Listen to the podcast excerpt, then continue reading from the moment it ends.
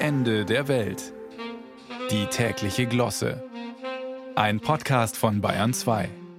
Dass unser Ministerpräsident ein harter Hund ist, aufrecht, geradlinig, konsequent und in fast schon sprichwörtlicher Weise gefeit gegen die lauen Lüftchen des Zeitgeistes, das ist ja allgemein bekannt. Aber folgende Schlagzeile hat mich dann doch überrascht. Wenn das Atomkraftwerk ISA 2 nicht bis Ende 22 vom Netz geht, dann tritt Söder zurück. Eine Bombe. Gut, ich gebe zu, die Schlagzeile ist von 2011 und Markus Söder war damals bayerischer Umweltminister. Aber ausgerechnet der CSU-Umweltminister als radikaler AKW-Gegner, also das verblüfft schon. Inzwischen haben sich die Rahmenbedingungen zugegebenermaßen radikal geändert und Stromblackouts sind wirklich das Letzte, was wir brauchen. Doch gerade in Kriegszeiten sei an den preußischen Militärstrategen Clausewitz erinnert und seinen berühmten Satz, dass nichts schwerer ist als der Rückzug aus einer unhaltbaren Position. Das gilt natürlich auch für ehemalige Umweltminister, die inzwischen zum Ministerpräsidenten aufgestiegen sind. Und plötzlich hat Markus Söder was mit dem von ihm ungeliebten Robert Habeck gemein. Die Frage nämlich, wie kommen wir ohne Gesichtsverlust aus der Anti-Atom-Nummer raus?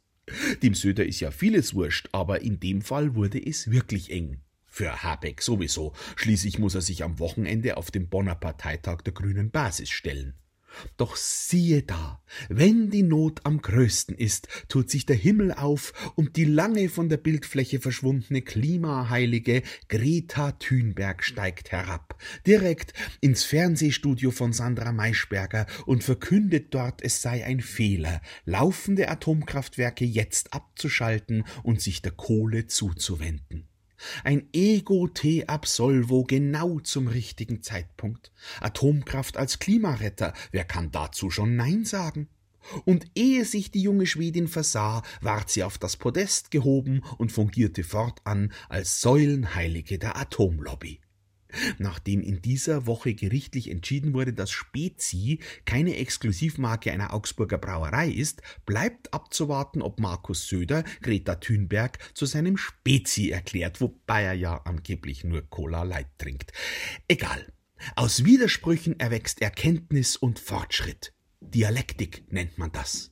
Kein geringerer als Franz Josef Strauß predigte schon in den 80er Jahren quasi als geistiger Uropa von Greta Thunberg den Kohleausstieg und geißelte CO2 als Klimakiller, freilich nur um die Atomlobby zum Sieg zu führen dass wenige Wochen bevor die deutsche Atomlobby Ende 22 final über den Jordan gehen sollte, Greta Thunberg mit den Argumenten von Franz Josef Strauß seinem Nach-Nach-Nachfolger Markus Söder die Kohlen aus dem Feuer holt. Ist das jetzt bayerische Dialektik oder ein Treppenwitz der Geschichte? Eben alles eine Frage der Perspektive.